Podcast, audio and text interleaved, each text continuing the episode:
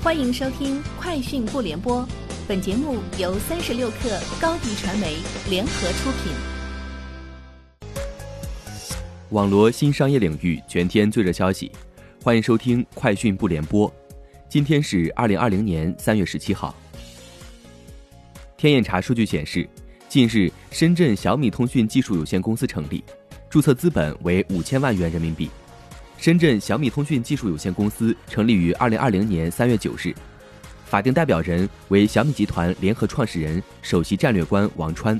公司经营范围包括开发手机技术、计算机软件及信息技术等。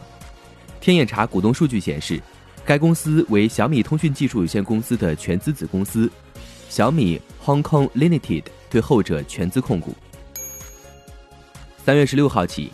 京东健康客户端 iOS 版向苹果手机用户提供下载。据京东方面介绍，京东健康 App 涵盖了线上问诊、购药、保健品购买和健康管理等医疗健康相关消费和服务场景。此前，京东健康 App 安卓版已上架多个安卓应用市场。百度近日推出了一款名为“有价”的 App 产品，有价分为三个功能区。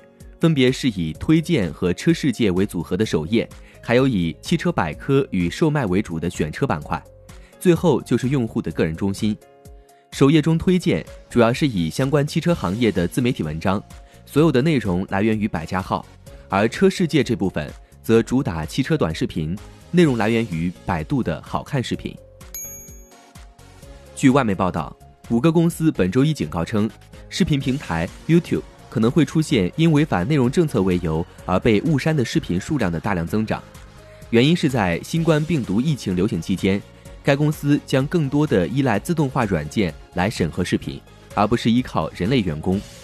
谷歌在一篇官方博文中表示，为了减少人们前往办公室工作的需要，YouTube 和谷歌的其他业务部门将暂时更多的依靠人工智能和自动化工具来识别问题视频。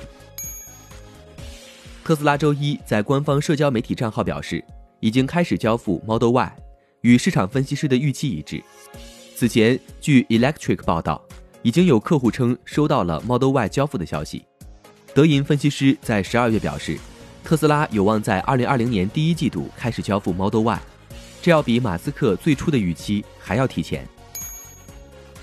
麦当劳与星巴克已决定关闭其美国餐厅的店内用餐区域。仅提供外卖和外带服务，以防止新冠病毒传播。麦当劳周一宣布，还将在其公司直营餐厅关闭自助饮料吧和售货亭，以及其儿童区。该公司的社交距离准则也得到了其特许经营商的支持，后者占其餐厅总数的百分之九十五。星巴克周日也宣布，将其在美国和加拿大受疫情影响严重的社区以及购物中心和大学校园的餐厅关闭至少两周。仅提供外带和外卖服务。亚马逊周一表示，该公司将在美国额外招聘十万名员工，以满足因冠状病毒爆发而激增的网上购物需求。亚马逊正在为仓库和送货员增加额外的全职和兼职职位。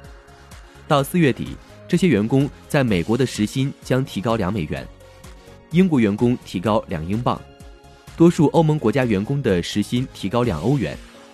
亚马逊目前在美国的一些地区为仓储和快递工人支付每小时十五美元或更多的工资。以上就是今天节目的全部内容，明天见。欢迎添加小小客微信 xs 三六 kr 加入三十六课粉丝群。高迪传媒为广大企业提供新媒体短视频代运营服务。商务合作，请关注微信公众号“高迪传媒”。